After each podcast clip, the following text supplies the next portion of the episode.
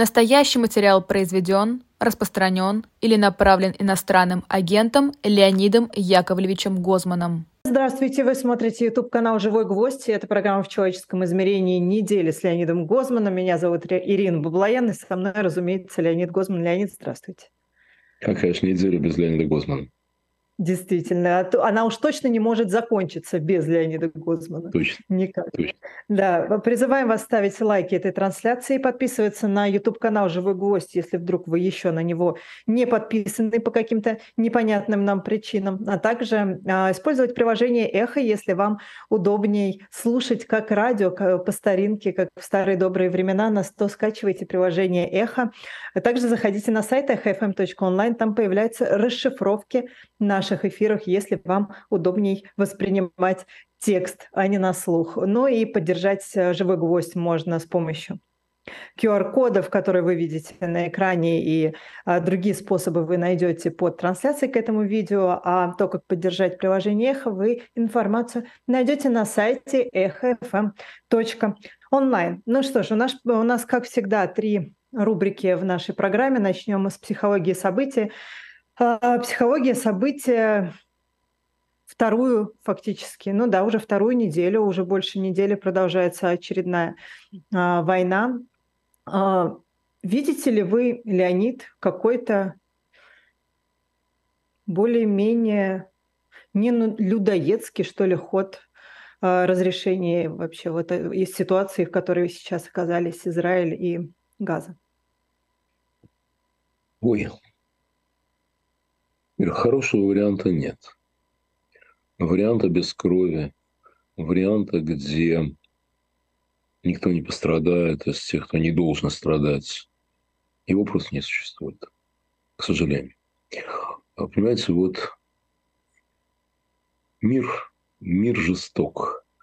И мы, конечно, можем высказывать пожелания к нему и стараться его исправить. Помните, вижу что-то неладно в мире. Хорошо бы заняться им. Это Галич. Вот. Но понимаем, что это не всегда можно сделать. Вот не всегда это можно сделать. Когда Гитлер начал войну против всего мира, нельзя было его остановить, победить без гибели очень многих людей без гибели немцев, которые были, тех немцев, которые были ни в чем вроде не виноваты. Вот бомбежки, бомбежки союзной авиации были страшные. А, а артобстрелы наших, нашей артиллерии перед штурмами немецких городов были жуткими совершенно, да? А выхода не было. Ну, не было выхода, понимаете? Вот. Я боюсь, что и сейчас выхода нет. Я боюсь, что это очень трагическая ситуация, но в которой надо помнить, где, где зло, где добро, где агрессор, а где жертва. Вообще война, любая война, это очень такое психологическое явление, человеческое явление. Есть, понимаете, конечно, есть разные причины. Да? Там, э, там захватить колонии там, чужие или там еще что-то сделать, или там рудники какие-нибудь, ну, черт его знает. Вот. А, а, а, всякие есть причины. Но есть причины и в людях. Вот знаете, в... есть книжка такая специальная по войне в заливу, психология, психология войны в заливе. Это вот первая война, которую еще Буш старший вел с Ираком, uh-huh. который Союз поддержал. Простите, я немножко простыл, поэтому у меня вот, так сказать, вот мы Конечно, с вами тандемом выступаем, я тоже, да. да. А, ну ладно, ну тем не менее, ну, у меня это совсем ерунда. Вам здоровья, всем здоровья, мне здоровья. Спасибо. Да. да, кто волнуется, пусть не волнуется, кто надеется, пусть не надеется. А, вот, а, значит, а, так вот, а, там а, есть такое понятие, а, два вот, э, две таких, а, два феномена. Power motivation и affiliation motivation. Mm-hmm. То есть стремление к силе, стремление к аффилиации, к договоренностям там, и так далее. Так вот, это power motivation и affiliation motivation можно э, замерять по речам, письмам, выступлениям политических лидеров. Вот к чему они больше стремятся. Да? Так вот, война начинается тогда, когда хотя бы с одной стороны affiliation motivation уходит, а power motivation начинает наступать. Вот письма и выступления лидеров Европы перед э, Великой войной, перед Первой мировой войной, э, там постепенно affiliation motivation уходила, а power motivation усиливалась. Перед войной в Ираке, вот перед этой войной в заливе, э, у Саддама с самого начала была power motivation, а Джордж Буш-старший очень долго держался на affiliation motivation, потом что-нибудь стал сдвигаться, сдвигаться, сдвигаться, и тогда он уже вдарил на самом деле. Да? То есть человеческое возникает. Вообще войны имеют эмоциональные, психологические причины, кроме всех объективных причин. И вы знаете, вот я расскажу такую историю. Мне довелось я думаю, что я один из немногих вот людей, так сказать, ну, нашего круга, что ли, да, которым это у которых это вот было такое. Мне довелось посмотреть на арабо-израильский конфликт с другой стороны, со стороны палестинцев. Как это? А вот это было чудо. В 91 году я помогал одному нашему политику, тогда очень известному. Вот, э, денег у него не было, чтобы мне платить, а если были, я бы не взял. Естественно, я это делал из э, соображений таких, понимаете, патриотических. Вот. А, а он чувствовал меня, э, себя мне обязанным, и ему это было как-то не очень ловко. И однажды он мне звонит, говорит, слушай, я решил эту проблему. Он со мной много раз про это говорил, что я могу для тебя сделать. Я говорю, ничего не надо. Говорит, я, я решил эту проблему. Хочешь поехать в Организацию освобождения Палестины, посмотреть на них изнутри? Я говорю, ну, ежу ясно хочу. Вот. А была какая-то делегация от ООП, и, э, а он, как член парламента, э, с ней встречался. Вот. И ему там один э, человек говорит из той делегации, что вот как к нам неправильно относится ваша интеллигенция советская. Нас представляют религиозными фанатиками, а мы в основном люди светские. Там нас представляют какими-то дикарями, а мы вот вовсе нет. Да? Как бы нам хотелось, чтобы кто-нибудь поехал, посмотрел, написал про это, рассказал там и так далее. А он тут же, значит, вспомнил про меня и говорит, у меня есть right person, есть хорошая кандидатура, только две вещи. Во-первых, он еврей, во-вторых, он вас не любит. А вот. Тот сказал, это ровно то, что нам надо. Вот. И после ряда приключений, э, там, смешных э, и не очень, э, я все-таки попал в Тунис, где в тот момент была их штаб-квартира, их выгнали из Ливана. Надо сказать, что был тот момент, когда Организация освобождения Палестины искала мира с Израилем. Это как раз вот соглашение в Осло. Это вот, вот, вот тогда все это было. Я попал на такой очень мирный период. Они мне все показали. Они только не показали тренировочные лагеря, сказав, что их нет на территории Туниса. Может, и вправду не было, я не знаю. Да? Но с людьми из этих лагерей они меня познакомили, допустим. И вот там Но было... тогда никакого Хамаса в помине не было. Нет, Хамас не было. Ну, слушай, ну хорошо, а людей, убивала, да. а людей убивала Организация освобождения Палестины. Ну какая разница? Ну какая разница? Хоть, хоть горшком назови, понимаете? Это все не имеет значения. Террористы уже были, жестокости были, все, все, все уже было. Ну вот. И вот, значит, я там познакомился с одним очень высокопоставленным, но одним очень близким Арафату человеком, который, собственно, был одним из архитекторов мирного регулирования, попытки, которая в конечном счете не удалась, к сожалению. Вот. И он мне рассказывал, как он пришел к войне. Он из очень богатой ливанской семьи, такой феодалы такие. И когда э, там 48-й год, еще чего-то, ему все было наплевать. Он говорит, понимаешь, я что, говорит, я вот такой плейбой был, там, э, женщины, пьянки, э, ну, вот такой вот, денег до хрена, ну, в общем, все, все хорошо. Вот. И вот однажды он ехал куда-то там, какую-то пьянку очередную, мне сказал сам, а, а там стоял израильский блокпост, и там что-то происходило, они запрещали ехать. Ему говорят, нельзя. Ну, сначала там водителю или сопровождающим сказали, нельзя. Он вышел сам из машины, пошел к израильскому какому-то там сержанту, который стоит, говорит, слушай, э, друг, я, ты просто не знал, да, я Басам Абу Шариф. Ну, как мне он так, тогда у него было такое имя, они там меняли имена, я не знаю, настоящее или нет. Я, говорит, Басам Абу Шариф. Э, это я. Ну, как бы так, ты же должен меня знать. Он говорит, ну, ну и что, что ты Басам Башариф? А сюда нельзя.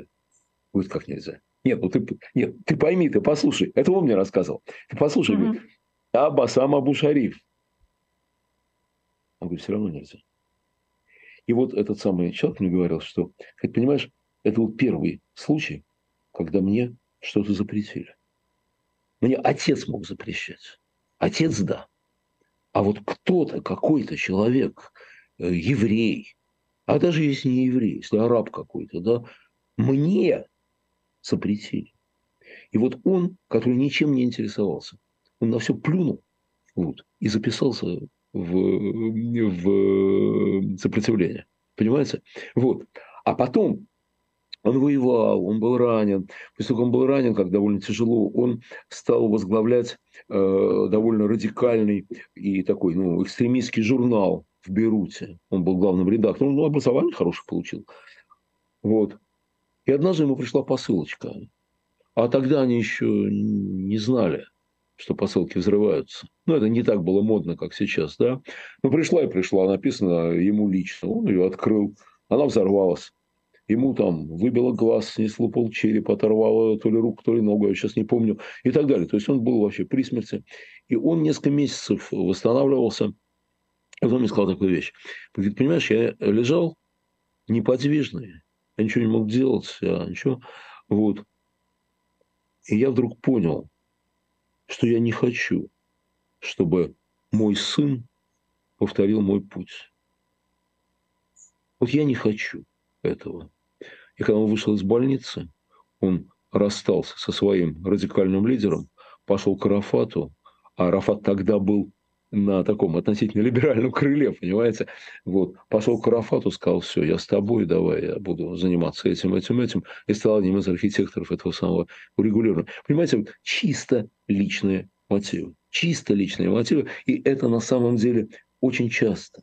И вот та, то, что вот идет сейчас со стороны э, э, палестинских арабов, понимаете, не в том дело, что там никогда не было такого народа палестинца, да, а он в 40, после 48 года эта identity появилась, но она уже появилась, да. Не в том дело, что никогда не было палестинского государства, вообще никогда в истории. Неважно, но сейчас-то уже есть. Это не важно, а сейчас вот есть. Вот, так вот, я говорю, что это не важно. Так вот, понимаете, у них там одна из проблем урегулирования состоит в том, что палестинская идентичность очень сильно завязана на территорию. На, причем на конкретную территорию. Вот тогда же, в ту же поездку, я э, был, э, ну там, меня опекал там, ко мне был представлен как бы э, человек из э, их агитпропа, палестинского, э, примерно мой ровесник, э, со свободным совершенно английским, с хорошим образованием. Вот. И он меня пригласил к себе домой и рассказывал там обо всем. Пришел его сын из школы. Мальчику было 7 лет. Тоже совершенно свободным английским, там все. Нормальный мальчик. Вот. И мы с ним здороваемся. И он представляется мне, говорит, Гасан из Назарета. Значит, в Назарете не был не только он. В Назарете не был его отец. Назарет был, э, его отец родился в 56-м. А их де, его, его отец отца, ну, дед этого мальчика, да, дед. Угу. ушел оттуда в 48-м из Назарета, да. С тех пор они там не были. Но мальчик считает себя Гасаном из Назарета. Это вроде как фамилия, понимаете? Вот. И он себя пока у него такое самосознание, он себя будет чувствовать в изгнании, где бы он ни жил. Это вот жуткая ситуация на самом деле, да. Конечно, все эти всякие сволочи, да, э, это подогревают очень сильно.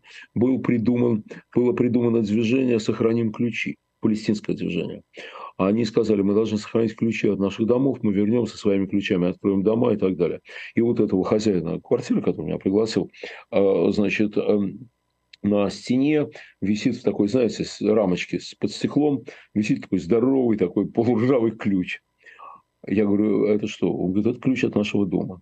Я говорю, подожди, слушай, ну что ты говоришь? Ну, не может быть ключ от вашего дома. Ну, как вообще? И дома того нету. Там ты... Вот я был в Назарете, ты не был, я был. Это большой город вообще, там нет той деревни и так далее. Он говорит, ну, конечно, это не оттуда ключ. Это ключ я купил на базаре. Просто когда началось это движение, очень многие э, палестинцы купили ключи вот эти, так, и повесили у себя дома. Понимаете, вот это вот поддерживается вот эта идея, что мы не просто добьемся справедливости, мы вернемся в свой город, в свой дом, в свою деревню и так далее. Нету уже этого. Понимаете, нету. Если они захватят э, весь Израиль, то того дома, откуда ушел дед этого Гасана, уже давно нет. На этом месте стоят большие многоэтажные дома, там проложены дороги, это современный город там, и так далее. Да? Вот. То есть это абсолютно нереалистическое самосознание. Это очень печально и очень плохо на самом деле. Для... Ну, под этим, э, извините, под этим девизом Азербайджан вернул себе Нагорный Карабах да, и а, с теми же абсолютно уже новыми домами, понятно, да, и со всем, что уже там, естественно, по-другому а, в большинстве вообще случаев, да, но как-то в этом случае мировое сообщество это проглотило вообще. Так здесь же не... Слушайте, мы мировое сообщество, забудьте про него, да, в данном случае. Мы говорим о чувствах этих людей, которые воюют. Да. Понимаете? Вот о чувствах этих людей. Пока этот мальчик, который Гасан который уже давно не мальчик, которому уже, я думаю, за 40 сейчас, да, вот, вот если он жив, если он э, продолжает чувствовать себя Гасаном из Назарета, то это совершенно вот неразрешимая проблема. Вообще, надо договариваться, да? И все пытаются договариваться на самом деле. Ну, то есть, про- простите, Леонид, но вы сейчас говорите же очень страшную вещь. То есть вот эти вот дети в Газе, которые сейчас видят то, что они видят, они вырастут, и в них будет э, зреть вот это вот чувство отомстить тоже? Конечно. Конечно. А как, а, как, а как бы вы хотели? Да, конечно. Да, конечно. Вот. И поэтому э, э мир предполагает Мир – это не просто военная победа одной из сторон. В том-то и дело. Мир – это признание новой реальности как правильной, справедливой и так далее. Да? Почему наступил мир в Европе после Второй мировой войны? Потому что э, немцев не загоняли за колючую проволоку за то, что они немцы. Там, да, денацификация, да, когда ты получал гуманитарную помощь, ты должен был просмотреть фильм про ужасы концлагерей там, и так далее, и так далее. Да, конечно, все это было. Да, там всю эту сволочь повесили, ну, не всю, к сожалению, э, и так далее, да. Но э, в конечном счете была установлена, построена такая Германия, которая признала все и которая сказала, да, нормально, нас устраивает этот мир. А вот Версальский договор – когда мир не устраивал, когда было так сделано для немцев, что мир их не мог этот устроить. Да? Версальский договор привел ко Второй мировой войне, к Гитлеру и ко Второй мировой войне. Так что и, как, это военная победа Израилю я желаю всеми силами, естественно. Да, но мир-то невозможно, ну то есть мир надо заключать э, тогда, когда обе стороны хотят мира, а когда одна сторона совсем мира не хочет, которая, а, когда одной стороне мир не нужен. Вот, вот. Значит, вот смотрите, вот смотрите. А Гитлер тоже не хотел мира. И что сделало мировое сообщество? Оно его уничтожило. Вот. Значит, с этими ребятами, с Хамасом, говориться, я думаю, нельзя. Я думаю, что ну, есть доказательства, с ними нельзя договориться, с ними не удалось договориться до сих пор. Понимаете, ну, ну не удалось и все. Ну что, ну что, ну что поделать, уже сколько лет прошло, а договориться с ними не получается. Так, значит, Почему с ними нельзя договориться? Не потому, что они отморожены, не потому, что они преступники там, и так далее. Кстати говоря, сами они, вот, лидеры, не, обязательно отморожены.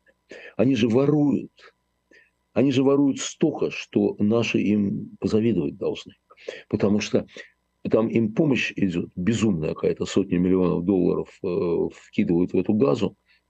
Они половину забирают себе в качестве налога на войну. Прямо вот открыто. Да? Остальное они просто кладут в карман. Никакой, как вы понимаете, отчетности нет. Ничего нет. Чего, в общем, сколько захотел, столько унес. Да? И они все очень хорошо живут. У них у всех и дворцы, и миллиарды. Вы знаете, что на... Это давно началось. На счетах вдовы э, этого борца за народное дело Ясера Арафата нашли миллиарды. Миллиарды долларов на счетах его, его вдовы. Понимаете? Ну, ее заставили там отдать почти все, по-моему. Но, э, стал быть, Арафат их воровал, еще как воровал, да. Так что вроде бы с ними и можно договариваться. С другой стороны, это ведь люди, которым нравится та жизнь, которую они ведут. Вот когда этот начальник Хамаса, э, нынешний, забыл его имя, э, э, объявлял тут дня три назад день джихада. Они на вот прошедшую пятницу объявили еврейский погром по всему миру. Да? У него же глаза горели. У него же глаза горели у гада. Понимаете? Вот. И я думаю, из-за того, что он действительно был искренен, он сделал ошибку, что ничего не получилось. Это был пиаровский провал. На самом деле, просто пиаровский провал. Ну, там несколько демонстраций было. Э, мол, мол бей жидов, но, но, но погромов не было. Вот. Так вот, ну почему с ними нельзя договориться? Потому что они ставят... Ну, во-первых, потому что им наплевать на собственный народ. Понимаете? Им наплевать на собственный народ. Он говорит, ребята, вы что делаете? Тут же у вас сколько народу погибнет, да? Они говорят, а нам пофигу. А нам пофиг, ну, пускай погибнет, да? И они не могут выставить рациональных оснований для войны. У них не получается, понимаете? Ну, всех евреев уничтожить. Ну, ну, с этим же нельзя согласиться. Не может же. Ну, понимаете, вот если вы идете в переговоры, а вам э, ваш визави говорит, вообще-то, значит, моя цель тебя убить. Но вы же не сможете договориться. Понимаете? А они же ровно это и говорят. Наша цель вас убить, всех. Да? А когда мы вас убьем всех здесь, мы будем вас убивать везде, там, во Франции, мира. в Голландии и так далее. Да? А когда мы убьем вас всех везде, то мы найдем другую цель. Наверняка, да? Точно так же нельзя договориться с Путиным. Почему с Путиным нельзя договориться? Во-первых, ему наплевать на то, как живет российский народ, на то, как гибнут российские люди, ему совершенно начать. Во-вторых, его цели абсолютно иррациональны. Абсолютно иррациональны. Понимаете, когда он говорит, там, что в Крыму крестился князь Владимир, и поэтому мы захватили Крым, ну это же ну, полная же ахинея, понимаете? Если бы он говорил о рациональных требованиях, может, с ним бы и договорились. Вы знаете, я даже думаю, что если бы он сказал, я не согласен с вступлением Украины в НАТО, потому что тогда база Севастополя, база флота в Севастополе перестанет быть нашей по уставу НАТО, да, вот, и здесь я пойду даже, даже на войну, чтобы этого не допустить, вы знаете, я думаю, что с ним бы стали договариваться. Нашли бы выход то ли экстерриториальность Севастополя, то ли дали бы деньги на строительство, помогли бы построить новую базу флота где-нибудь там в Новороссийске и так далее, да? Но это предмет для разговора, понимаете? А начинается русский язык, мальчики в трусиках, биолаборатория, еще какая-то ахинея, да? Подожди, парень, ты чего хочешь? Ты чего хочешь? Ты же сам не понимаешь, что ты хочешь. А хочешь ты уничтожить Украину. Поэтому с тобой нельзя договориться, к сожалению. Это на уровне чувств? Э, ну и чувств тоже. И чувств тоже. Вот. И, понимаете, поэтому с Хамасом, с исламским джихадом, вот со всей этой публикой нельзя договориться. Не в том дело, что нельзя оставить без отмщения тех, кого они убили. Не только в этом дело.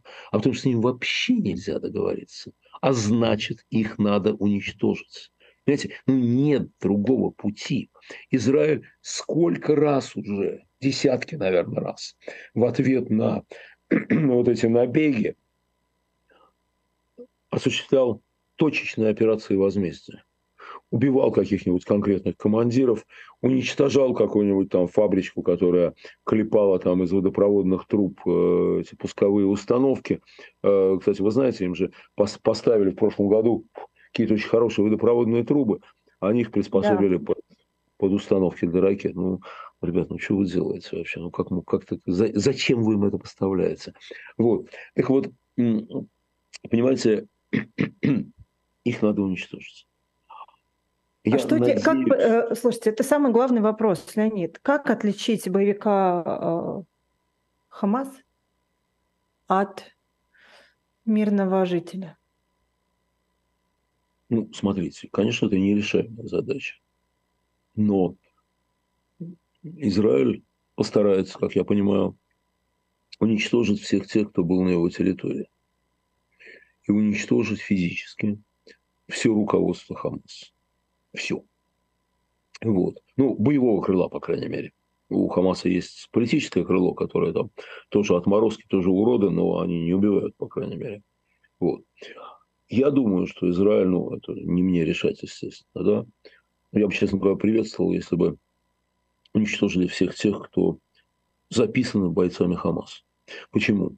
Потому что если ты записываешься в бойцы Хамас, неважно, по дуре, там, от безысходности, еще от чего-то, вот ты записался, и ты стал, значит, солдатом Хамас. Что это значит? Это значит, что ты объявил себя врагом Израиля, евреев и всей мировой цивилизации. Это значит, что ты сказал, что ты будешь убивать. А э, давно было сказано, если человек говорит, что он хочет вас убить, верьте ему. Верьте ему. И обращайтесь с ним как с убийцей. Вот. Ну, надо доверять людям. Вот надо, надо им доверять. Но главная проблема не в этом. Конечно, всех бойцов не удастся найти. Кто-то, вы правы, спрячется. И как вообще? Не стрелять же в каждого араба. Это невозможно. Ну, это недопустимо. Вот. Есть проблема куда более серьезная.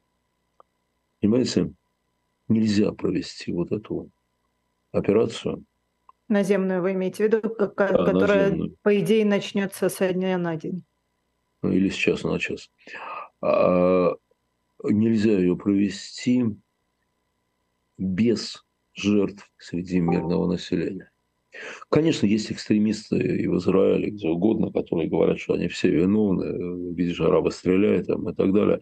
Но это не позиция государства, это не позиция руководителей государства и так далее. Они пытаются, наоборот, снизить потери среди мирных жителей. Ну, вы, наверное, знаете, что перед тем, как они бьют по какому-то объекту, э, все вокруг получают смс на телефоны, э, уходите, мы сейчас ударим. Вот. А у них есть такое понятие «стук в крышу», когда прежде чем, как, э, прежде чем ракета упадет на, или там бомба упадет на этот дом, на крышу падает что-то не страшное. Ну, который ну, издает, ну, понятно, предупреждающий звук. Но сейчас, да. говорят, даже израильская пресса пишет, что сейчас это не используют. Но смс используются. Они только что призвали людей уходить э, из газа на, там есть на юг можно уйти. На юг сектора газа там можно переждать. Э, египтяне не пускают, да. Но на юге сектора газа можно переждать. Ничего хорошего в этом пережидании не будет. Но, по крайней мере, люди останутся живы. Правда, уже из Европы пошли фейки, что Израиль обстрелял э, значит, э, дорогу, по которой двигаются эти беженцы со ссылкой на Вашингтон-Пост. Стали разбираться Вашингтон-Пост. Нету этого. Нету. Вот. Это просто ложь. Это придуманная. А фотография, которую дали, была сделана полгода назад. Понимаете, при другом конфликте. Это черти что творится, конечно. Вот. Ну вот смотрите. А, кстати, думаю... у вас, простите, у нас вот еще минут 5-6 мы уделим этой теме. Я вас спрошу, а почему Египет не пускает? Ой, ну откуда я знаю? Я думаю, что они боятся, ну, во-первых, первое, им глубоко наплевать на жертвы среди мирного населения Газа. Глубоко и искренне, я уверен. Вот. Ну, как, в общем, всем на всех плевать, на этой высокой политике. Но есть еще одна причина. Они боятся инфильтрации на свою территорию экстремистов. Египет долгие годы выстраивал светское, нормальное, неэкстремистское государство. А его фактически ну, ради этого погиб э, президент Египта Анвар Садат, которого убили за соглашение с Израилем, за то, что он заключил соглашение с Израилем. Да? Вот.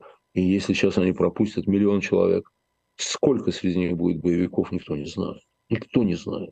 Египет этого не хочет на своей земле. Вот. Я не знаю, правильно это или неправильно, морально или аморально, не мое дело решать. Но они не пускают, ну что поделать. Но, Ир, я вот что хочу сказать. Понимаете, как ты не стучи в крышу, как ты не оповещай смс-ками, во время наземной операции будут жертвы среди мирных людей. Ну, это неизбежно. Да? И вот, а у нас последние десятилетия после Второй мировой войны человечество жило по другим принципам, принципам игры с ненулевой суммой. Значит, все должны выигрывать, все, да, э, всех надо уважать, жизнь каждого бесценна э, и так далее, и так далее. Вот вы говорили, есть ли хороший выход? Нет хорошего выхода. Потому что если из-за того, что там неизбежно жертвы среди мирного населения, Израиль не проведет наземную операцию, значит, будут еще жертвы среди мирного населения Израиля. Понимаете? Ну, неизбежно. Либо ты уничтожаешь эту структуру, либо ты ее оставляешь. Если ты оставляешь, она пойдет в новую атаку. Это страшный выбор, который должны сделать израильские политики, израильские генералы. Э, не хотелось бы быть на их месте. Мы не делаем с вами этого выбора. Но мне кажется, что мы должны, ну как просто, не знаю, ответственные люди, мы должны не отказываться от своего права на свободу отношения. Мы должны к этому как-то относиться. Вот мы должны, вот да, конечно, как там будет проводиться эта операция, меня не спросят, и слава богу, что не спросят, да, но я должен быть на какой-то стороне, я должен отнестись к этому, понимаете?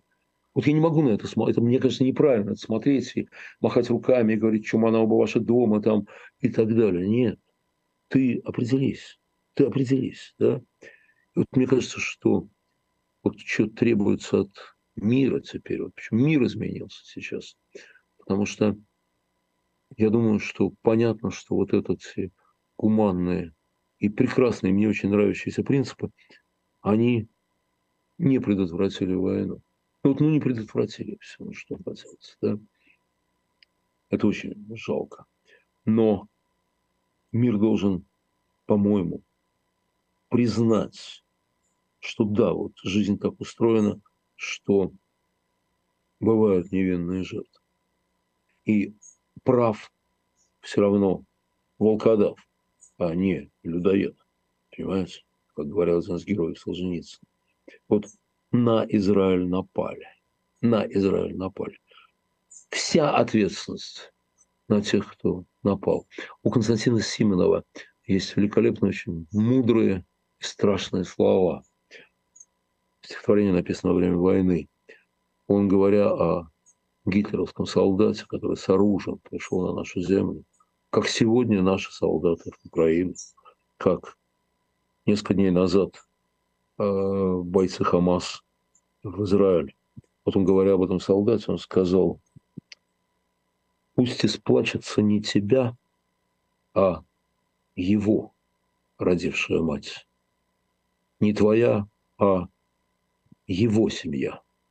Понапрасну пусть будет ждать. Вот это страшные слова. Совершенно Но это же тоже людоедские вообще совершенно вещи. Ну хорошо, поднимите руку и ждите, пока вас убьют. Можно человека бить плечом по голове? Нельзя. А если он на вас напал, нужно. Нужно. Понимаете? Жи- жизнь нападающего – ничто в сравнении с жизнью того, на кого он напал. И все последствия на нем. И пару дней назад, когда вчера, вчера ночью, по-моему, в Белгороде погибло три человека от удара украинского дрона. По-моему, один ребенок был среди них. Кто их убил? Путин. Их убил Путин, а не тот украинский э, военный, который нажал на кнопочку пусковую. Это Путин их убил. Потому что Путин пришел в их страну ее разрушать, да, и убивать их людей. Вот те, кто, те невинные люди, которые погибнут в Газе, я не знаю, сколько из них за Хамас. Когда-то там были выборы, и они выбрали Хамас, к сожалению. Вот. Ну, это ладно. Э, они все равно... Нельзя человека, голосовавшего за Вурдалака, приравнивать к Вурдалаку самому. Это разные вещи. Да? Так вот, тех невинных людей, которые погибнут в Газе, и, кстати, которые уже погибли в Газе при обстрелах, их убил Хамас. Знаете, Хамас, а не израильские солдаты. Вот мне кажется, это надо обязательно понимать и, понимаете, мир трагичен, он не нанимался быть э, добрым, мягким, э, гуманным там, и так далее, да. Но мы должны э, как бы понимать, где зло, а где, а где добро, мне кажется. Вот. Страшно Либо... то, что нас заставляют заставляют ненавидеть, заставляют тоже говорить на языке ненависти. Ну, послушайте, ну что значит? Ну, если на вас напал бандит, то он бандит. Если вы можете его убить, вы его убьете. Я вообще, слушайте, вот надо, конечно, мы должны уже заканчивать с этой темой, потому что у нас еще две впереди. То есть я вообще абсолютно сто процентов на стороне Израиля в том, что вот как бы произошло, да, и, и все это абсолютно понятно. Но мне страшно от мысли, что ребенок, родившийся в Газе, несет ту самую коллективную ответственность, о которой мы все время говорили, что не должно быть этой самой коллективной ответственности. Не коллективная ответственность, он случайная жертва. Ребенок, который будет убит в Газе, случайная жертва. И он жертва политики Хамас. Это они его убили. Понимаете, они его убили. А вот израильские дети тоже жертвы Хамас. Но понимаете, кто отвечает за безопасность жителей Газы? Разве Израиль? Хамас отвечает. Это они там управляют. Кто виновен в э, жертвах бомбежки Дрездена? Гитлер. Гитлер. Это он это сделал. Понимаете? Он это сделал. Ему было плевать на своих людей. Вот. А американцы нет, не виновны. Это сейчас, когда уже война закончилась столько лет назад, можно обсуждать, вот, а может быть, можно было меньше стрелять, меньше бомбить и так далее. А тогда про это вообще никто не думал. Потому что был вот вооруженный, вооруженный бандит, его надо было останавливать. Вот. То же самое сейчас, Ир, то же самое сейчас. Но, понимаете, нельзя приравнивать жертву и насильника. И более того, нельзя приравнивать. Хотя каждый конкретный вот тем более ребенок, и не обязательно ребенок, а взрослый житель Газа, который не, не, не брал оружие, там, это он ни в чем не виноват, да, но израильтянин уж и вовсе ни в чем не виноват, правда, да, и если должно горе прийти в семью, пусть к ним в семью придет. Вот точно по Симонову. Не твоя, а его семья понапрасну вас будет ждать. Ребята, вы начали эту войну. Вы ее начали. И вот, ну, вы за нее получите все. Вот, и это, да, это меняет мир. Это меняет мир, это меняет наши отношения. Мне кажется, что вот после этого все разговоры о том, что э, вот главное, чтобы никто не погиб там, и так далее, это какое-то мерзкое лицемерие похожее на призывы к срочному прекращению огня в Украине. Вот, по-моему, да? По-моему. Хотя все это ужасный мир, мир стал хуже, чем он был сейчас. Он стал хуже, он стал более жестоким. И злым, ну, это правда. Ну, да, и заставляет нас делать чудовищный, чудовищный да, выбор. Да, а, давайте переходить к борьбе со злом. И борьба со злом довольно, честно говоря, предсказуемые новости появились на этой неделе. От этого не менее а, чудовищные. В Москве были задержаны три а, адвоката Алексея Навального, а, Вадим Кобзев, Игорь Сергунин и Алексей Липцер. А, значит, прошли обыски, их задержали на два месяца до 13 декабря. Задержали, как, э, как говорят, за то, что они передавали письма Алексея Навального а, и участвовали, собственно, вот, стали как-то пособниками э, экстремистов и так далее, так далее, так далее. А, это, это вот зачем сейчас, Леонид? Эм, ну, во-первых, э, давайте вспомним, что сегодня тысяча дней, как Навальный сидит. В тюрьме. В тюрьме. Тысяча. Тысяча. Вы знаете, я просидел только 30. В условиях значительно менее тяжелых, чем он, чем Володя Харамуза, чем Илья, чем э, Лилия Чанышева и сотни, сотни других, да, вот эти 30 дней моих мне позволяют не только, так сказать, на уровне рацио, да, а на таком чувственном уровне, ну, как мне кажется, кое-что понять из этого. Какой это кошмар. Да? И, вы знаете, с учетом того, что все они, и Навальный, и Яшин, и Кармурза, и Чанышева, и все-все-все, и Горинов, а, все – все они пошли туда добровольно. Понимаете? Они добровольно туда пошли. Они знали, чем это закончится. Они могли не говорить того, что говорили. Они могли уехать, им всем давали возможность уехать. Понимаете? Вот. И они пошли на это добровольно. Это, это удивительные герои. Это, конечно, какой-то античный подвиг, все, что они делают. Да? И это это, знаете, внушает надежду. Я понимаю, что их хотят убить. И хотят убить либо в надежде на то, что они не выдержат таких пыточных условий и умрут. Или надеются, что они сломаются. ребята, они не сломаются. Они не сломаются. Когда человек попадает туда, у него остается только гордость и чувство собственного достоинства. И это дороже жизни. Поверьте, это дороже жизни. Они не сломаются. Но, в общем, дай им Бог. Дай им Бог сил. Но это дай же, Бог Леонид, это же и важно еще тем, э, что они отрезают Алексея Навального от своей аудитории. Да, теперь вот это с адвокатом. С адвокатом. С адвокатами все очень плохо, мне кажется. Я там с компетентными людьми пытался поговорить, и с компетентными органами, с людьми, которые понимают. Мне сказали так, что Следственный комитет не начал бы это дело, если бы у них не было прямых доказательств. Прямых доказательств. То есть, по-видимому, по всей вероятности, действительно, они передавали. Вот. Кстати, вот эти наши полезные идиоты, которые в, обсуждали в сетях, а вот вы докажите, а как он передает, ну, он, Илья, там, Володя и все прочее, да, как они передают. Вот. Ну, ребята, у вас совсем мозгов нету. Вот непонятно, как передают. Вот, вот, вот, вот, вот сами не могли догадаться, как передают. И не могли понять, идиоты, того, что если рассказать, как передают, так не будут передавать. Ну да, если бы это были не адвокаты. А Но вы же понимаете, что это только, ну, то есть, как бы люди, которые их задержали, они же прекрасно все понимали, как работает и как устроено. Конечно. До какого-то момента же они терпели. Да. Может быть, им надо было... Э, ну, конечно, их взяли не потому, что эти дураки писали в, в Твиттере. Ну, конечно, конечно. конечно. Просто они все равно дураки, что писали в Твиттере. Конечно, все равно. Все равно это какая-то вот мерзость какая-то, да? Вот. Согласен. Но э, взяли их, конечно, не поэтому. Я думаю, что они может быть, они набирали доказательства.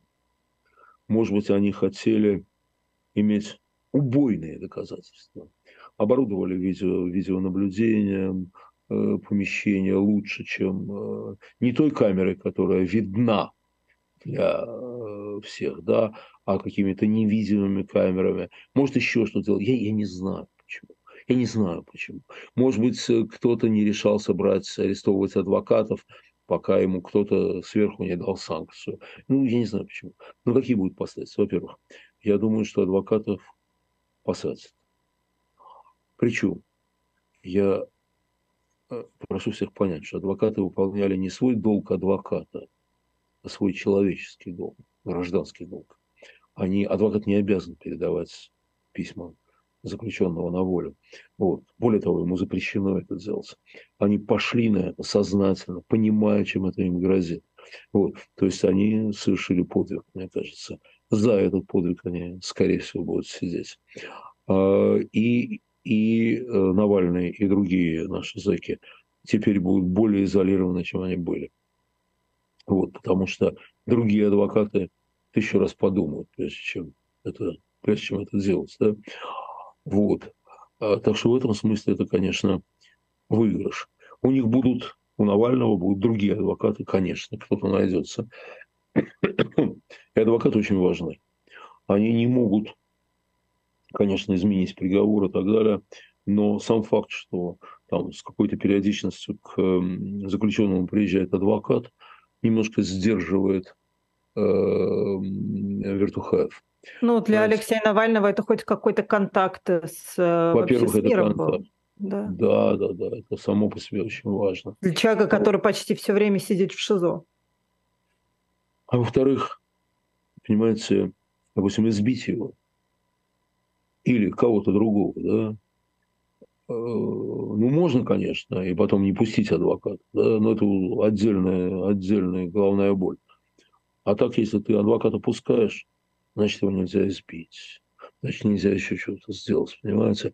Поэтому очень важно, чтобы адвокаты были, чтобы адвокаты ездили и так далее.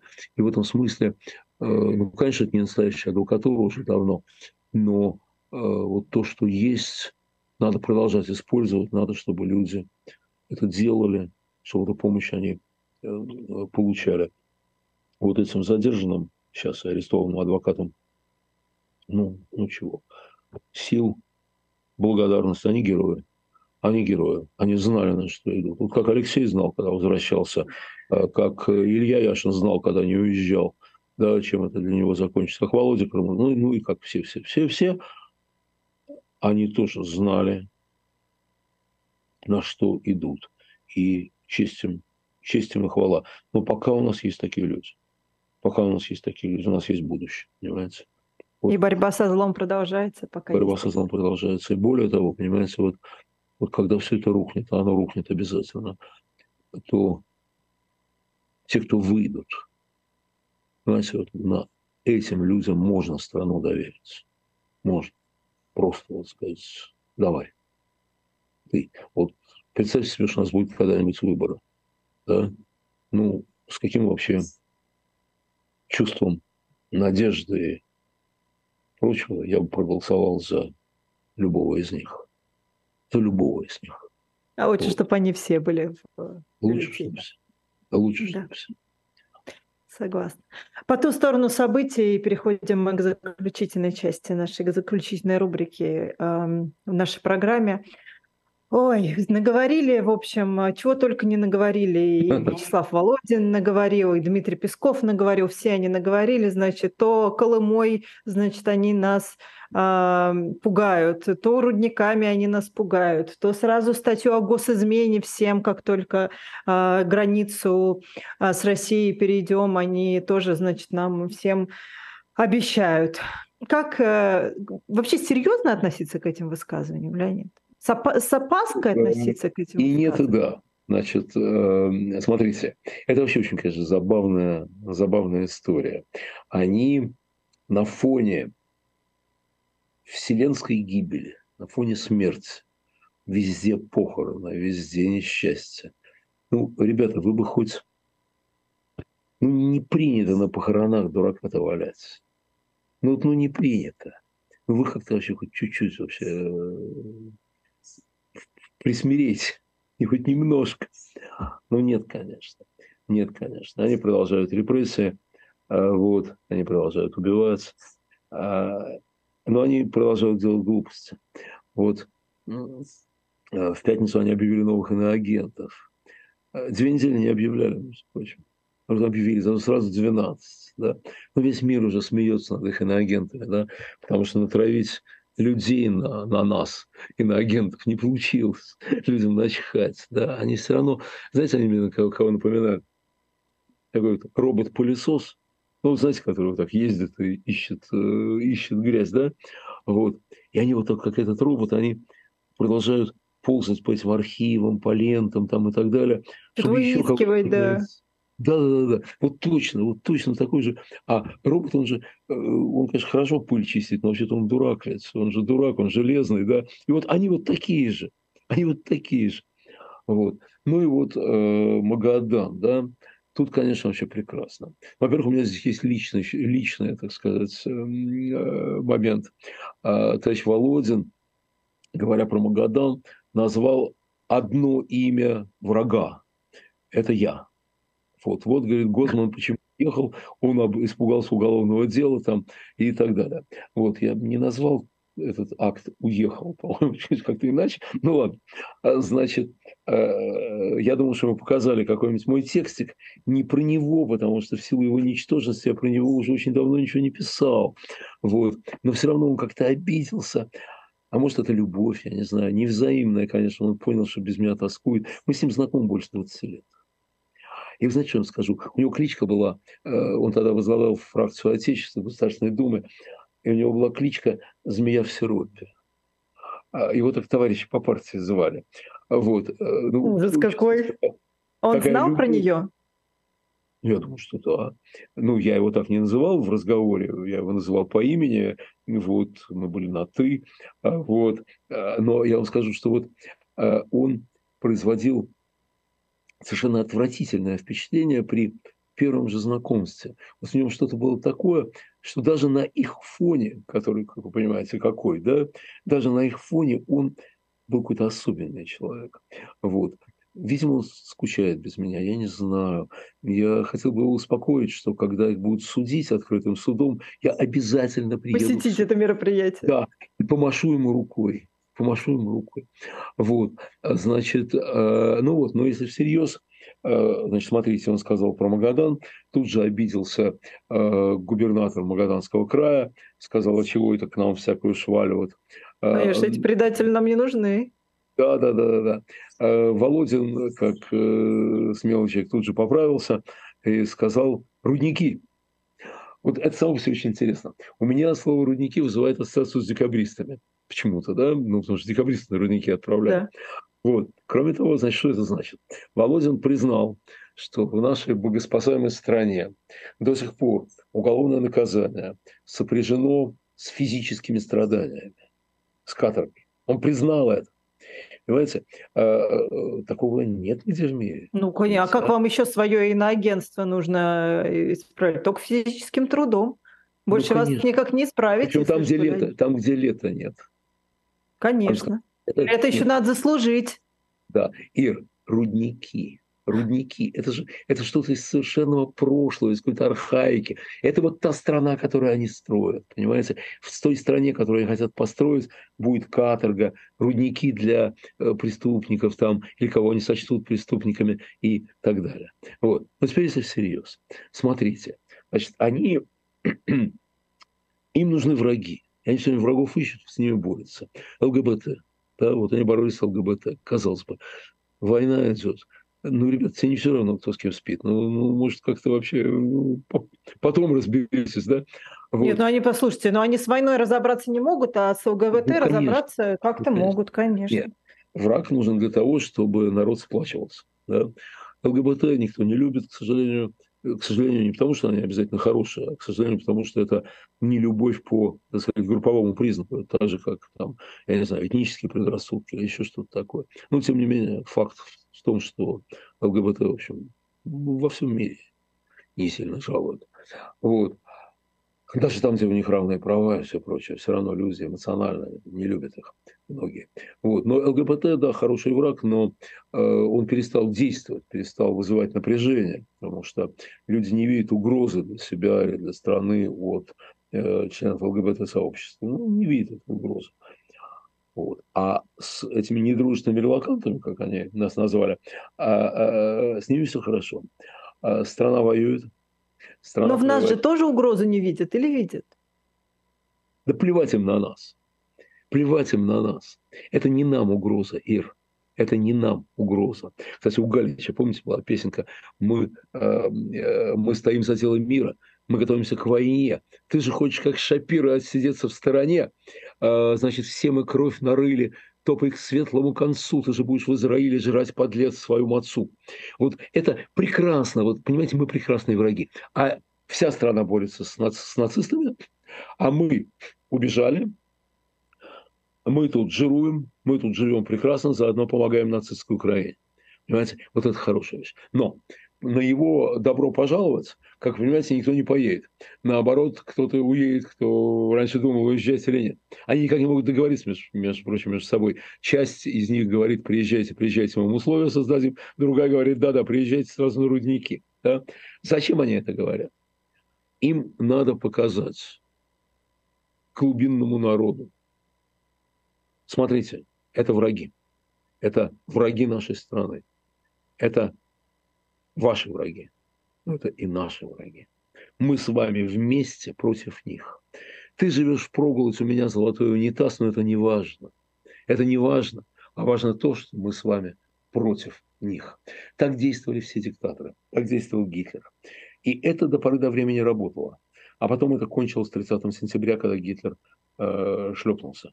Вот. Кстати говоря, э, вы знаете, что последний эшелон с евреями в концлагере шел в марте 1945 года. В марте. Эта репрессивная машина продолжала действовать. И она будет и у нас действовать до конца, до их 30 сентября. Но машина, конечно, рухнет, потому что, знаете, мне кажется, что то, что они сейчас построили, оно противоречит не только божеским и человеческим законам, не только даже здравому смыслу, оно самой жизни противоречит. Сколько ты на трибуне не кривляйся – ты жизнь не победишь. Поэтому я думаю, что все-таки все это кончится. Все это кончится. Чем? Чем? Да. Ой, ну это отдельный разговор. Две минуты это... максимум. Хорошо, это кончится так, это кончится на какое-то время следующей диктатурой, более разумной, менее безумной, которая не будет вести войну, которая не будет устраивать массовых репрессий там, и так далее. Вот. В рамках этой диктатуры начнется э, уже борьба, там можно будет высказываться, э, начнется борьба за будущее, и рано или поздно эта диктатура передаст власть гражданскому правительству, и мы будем строить новую страну на тех руинах, которые останутся после Путина. Скорее бы. Да. Хотелось. Леонид Гозман, Ирина Баблоян, программа «В человеческом измерении. Неделя с Леонидом Гозманом». Прощаемся с вами до следующего воскресенья, как всегда, в 5 часов вечера по московскому времени. Всем спасибо и пока. Спасибо. Не теряйте надежды.